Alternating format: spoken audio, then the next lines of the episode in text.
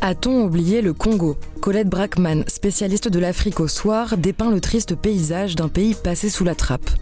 Entre milices islamistes, massacres de civils, viols comme arme de guerre et impuissance des casques bleus, qui s'intéresse encore aux pays francophones le plus peuplés Grand angle sur le Congo, où l'Est du pays lutte contre les mouvements rebelles et l'oubli. Je m'appelle Louise Canu et vous écoutez le Grand Angle du Soir.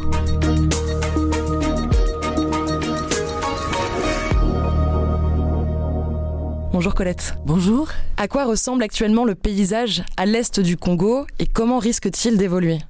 Mais à l'est et plus particulièrement euh, au nord de la capitale du Nord Kivu, donc euh, au nord de Goma. C'est vraiment c'est un paysage de guerre, un territoire plus grand que la Belgique, donc ce n'est pas, ce sont pas quelques villages, donc plus vaste euh, que la Belgique est actuellement occupé par des rebelles, des rebelles qui sont venus d'Ouganda, mais qui sont d'après les, rapports de l'ONU et tous les témoignages de, du terrain, qui sont activement soutenus par l'armée rwandaise. Et donc qui sont vécus par la population locale comme une force d'occupation alors parlez-nous de ces rebelles et plus particulièrement du mouvement rebelle M23. Euh, qui sont-ils et quelles sont leurs revendications? Voilà, c'est une, c'est une longue histoire pour la comprendre. D'abord, un certain nombre d'entre eux sont originaires de la région.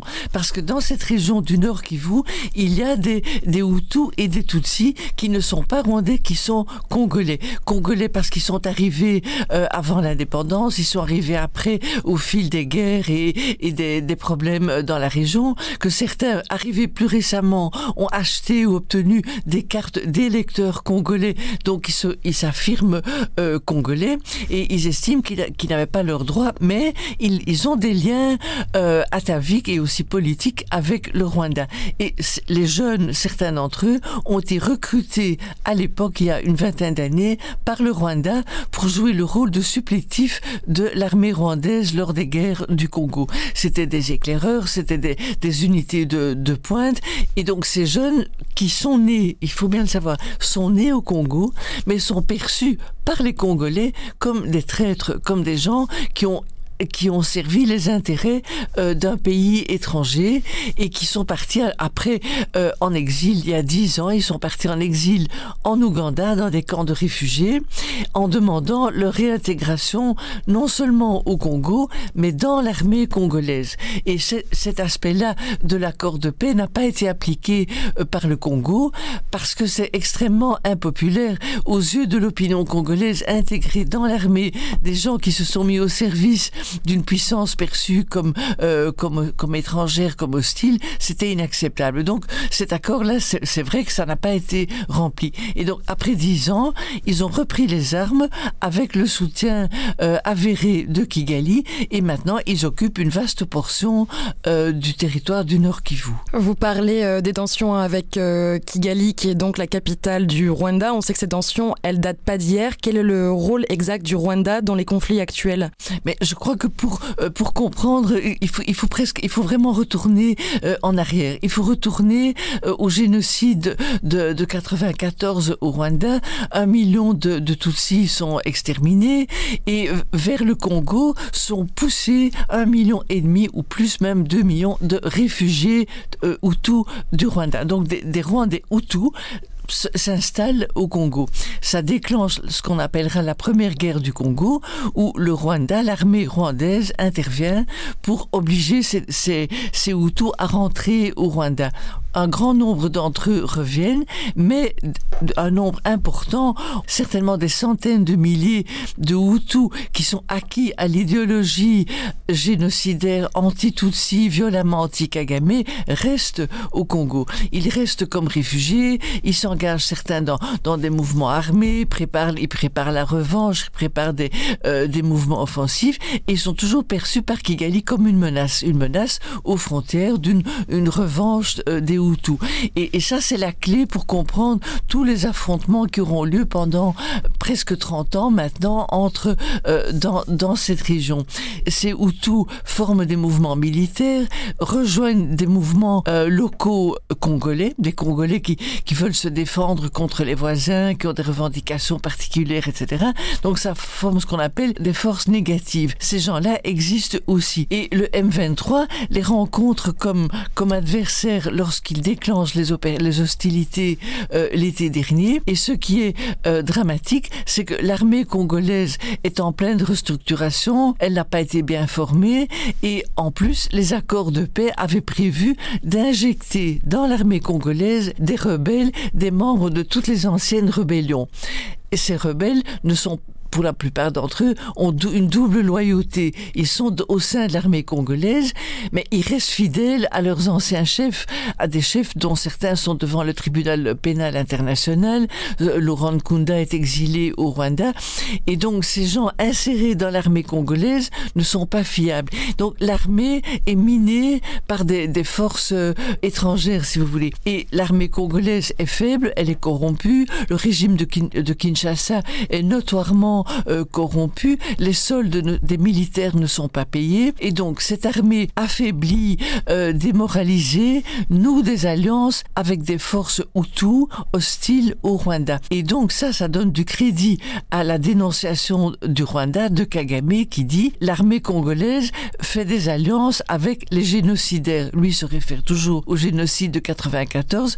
Elle noue des alliances avec les génocidaires et donc nous avons le droit de les combattre sur leur terrain et donc de d'envahir le Congo. Enfin, il ne le dira jamais, il ne le reconnaît pas, mais le droit en tout cas de soutenir ce mouvement qu'est le M23, qui est un mouvement que j'appellerais supplétif du Rwanda. Évidemment, ça provoque une réaction en chaîne parce que cette intervention de Tutsi congolais, le M23, aidé par l'armée rwandaise de Kagame, provoque des sentiments anti-Tutsi au Congo contre des citoyens qui, qui, vivent là tranquillement, qui sont des, des, des Congolais Tutsi, mais il y a des sentiments d'hostilité et donc on se demande quand cet engrenage dramatique de violence, de haine ethnique euh, va, euh, va prendre fin. Vous questionnez dans votre article la possibilité d'un nouveau génocide. Est-ce que c'est une réalité à craindre selon vous? Je pense que euh, oui non. Je crois que le, le, Congo, qui est un vaste pays avec euh, 100 millions d'habitants, 400 ethnies différentes, le, le Congo n'a pas la, la, veine génocidaire. Ça n'existe pas au Congo. Et d'ailleurs, avant toutes ces guerres, les Tutsis rwandais, réfugiés au Congo, étaient très bien accueillis. Bien accueillis. Ils ont eu des postes de, de, de responsabilité dans l'armée, dans la politique. Il était du temps de Mobutu. Ils étaient très haut placés. Les Congolais n'ont pas ce rejet de l'étranger, ils n'ont pas cette tentation. Mais évidemment, si on déclenche l'engrenage de, la haine, de la vengeance, si, des gens commettent des crimes d'invasion, de, euh, envahir, les villages, tuer les femmes, euh, etc., ça déclenche évidemment une réaction d'hostilité. Et là, l'engrenage de la haine ethnique euh, se met en place. Il n'y a pas d'immunité contre la haine ethnique. Si vous demandez aux, aux Ukrainiens aujourd'hui, est-ce que vous êtes viscéralement anti ils vont vous dire non, mais on les déteste quand même. On les déteste pourquoi? Parce qu'ils ont agressé, agressé l'Ukraine. Donc la haine, ça se, ça se génère aussi euh, par des situations particulières. Vous pensez qu'il existe un risque d'escalade militaire à l'heure actuelle? Mais on constate que l'armée congolaise est en restructuration, elle est encore assez faible et que euh, Kinshasa demande le soutien d'armées de, la région. Euh, le Kenya, la Tanzanie, le, euh, Burundi, le Sud-Soudan, l'Angola, toutes ces armées régionales viennent maintenant se battre en territoire congolais contre, en principe, les adversaires de Kinshasa, mais aussi contre leurs adversaires parce que le territoire congolais est vaste, il n'est pas bien contrôlé et donc il héberge bon gré mal gré des mouvements rebelles contre tout pratiquement tous les gouvernements de la région. Et donc l'armée burundaise est présente au sud Kivu, au Congo, au sud Kivu. Elle ne pourchasse pas tellement euh, le, le M23 qui n'est pas présent, mais elle pourchasse des opposants burundais qui sont présents au sud Kivu et qui sont dangereux pour euh, pour le pouvoir de Bujumbura. Le Sud-Soudan euh, a aussi des opposants réfugiés au Congo que les Sud-Soudanais poursuivent. Et ainsi de suite. Et donc, il y a un entrelac, si vous voulez, d'intérêt euh, d'intérêt militaire, d'intérêt politique. Et tout ça est le théâtre des opérations, c'est le Congo. Et inutile de vous dire que dans tout ça, la population congolaise est sacrifiée, que le viol des femmes est monnaie courante et sans faire de distinction, il est devenu une arme de guerre pas de un seul groupe, de tous les groupes, tout le monde. Ça a commencé après les guerres contre le Rwanda, euh, les, guerres du Congo de la fin des années euh, du, siècle dernier. Le viol était utilisé comme arme de guerre et ça maintenant tout le monde l'a reconnu. Si on veut détruire un village, si on veut casser le moral de l'adversaire, si on veut mener aussi une guerre psychologique contre une population, la violence contre les femmes est une arme de guerre et elle est largement Que fait la communauté internationale en faveur du Congo? Les, les, pays africains voisins se sont impliqués. On peut discuter, on peut mettre en cause, comme je viens de le faire, le, disons le, le, le, côté désintéressé de leur intervention, mais tout de même les voisins sont préoccupés parce qu'ils se rendent compte que le, Congo pourrait déstabiliser toute l'Afrique centrale, l'Afrique australe. C'est un immense pays qui a neuf, neuf frontières et qui donc peut déstabiliser euh, tout ça. N'oublions pas non plus les actions de Daesh euh, en, en Afrique de l'Ouest qui pourraient faire leur jonction avec l'Afrique de l'Est, la Tanzanie, euh, tout ça. Donc c'est une poudrière et c'est dangereux. Donc les pays les pays voisins s'impliquent, même si on peut critiquer la manière, etc. Mais ils s'impliquent. Par contre, euh, l'Europe, la France publie des déclarations, publie maintenant très tardivement dans le cas de la France euh, un blâme à propos de l'action du Rwanda. Les États-Unis tardivement aussi ont critiqué le Rwanda. Point final ça s'arrête là. On publie un communiqué après le rapport des experts de l'ONU où on, on, recommande au Rwanda de cesser d'armer le M23. Ça s'appelle un vœu pieux, un vœu impuissant. On vous dit non, ça c'est pas bien ce que vous faites, on vous tient à l'œil. À part ça, tout continue comme avant, la coopération, le, le soutien militaire, les bonnes relations. Il n'y a pas de pression réelle pour que ça s'arrête. Et puis globalement, pour l'Europe de l'Ouest, pour nous, euh, la priorité c'est l'Ukraine. Donc nous avons tous le regard tourné, tourné ailleurs. Et je pense que c'est un peu irresponsable parce que lorsqu'on voit aujourd'hui la question du gaz russe dont nous nous sommes privés, le gaz, le pétrole, etc., les ressources euh, de la Russie, ok, mais on doit trouver des ressources alternatives. Et ces ressources alternatives, elles se trouvent au sud de l'Europe, c'est-à-dire en Afrique. Et donc, les pays africains sont importants pour nous parce que ils peuvent être une source de, vagues migratoires qui vont se diriger où bien entendu vers l'Europe. Et puis ils peuvent représenter des sources d'approvisionnement euh, en matière énergétique extrêmement importantes à condition d'être en paix à condition de pouvoir conclure des accords équilibrés euh, avec l'Europe. Or des pays affaiblis des pays en guerre ne sont pas des interlocuteurs euh, euh, souhaitables pour l'Europe. Or l'Europe en a besoin Quel avenir pour le Congo selon vous? Mais moi je crois dans, l'avenir du Congo parce que même si la période est difficile parce que le Congo a beaucoup d'atouts. Bien sûr, on va parler euh, des ressources naturelles, elles sont là, elles, elles ne sont pas encore euh, épuisées, Dieu merci. La forêt tropicale est toujours là, mais surtout il y a la population et le grand atout, c'est que la population congolaise est extraordinairement dynamique, inventive et qu'elle tient à l'unité du pays.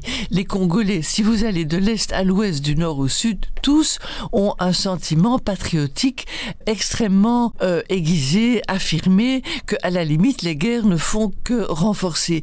Et donc ils ont ce, cette capacité, disons, de mobilisation patriotique, de mobilisation pour la démocratie aussi, qui est très très forte. Lors des dernières élections, le président Kabila avait fait deux mandats et il aurait volontiers truqué les élections suivantes pour en avoir un troisième. Ça s'est révélé impossible parce que partout la population était mobilisée, les intellectuels, les curés, les, religieuses, euh, tout le monde était dans la rue pour dire il n'aura pas de troisième mandat, la constitution l'interdit, on aura des élections. Et maintenant c'est la même chose, la population est extrêmement vigilante sur des questions de, démocratie, elle tient à l'unité du pays, il y a beaucoup d'intellectuels, il y a aussi une, une créativité globale des artistes, des, euh, des intellectuels, qui pour moi est un, gage d'avenir. Et donc moi je crois dans la population congolaise, même si les temps sont difficiles et si l'appétit pour les ressources du Congo euh, provoque des mouvements de déstabilisation euh, de la part des voisins, mais des voisins qui ne sont pas tout seuls, qui ont aussi derrière eux des multinationales pas très regardantes et des intérêts mafieux. Merci beaucoup Colette.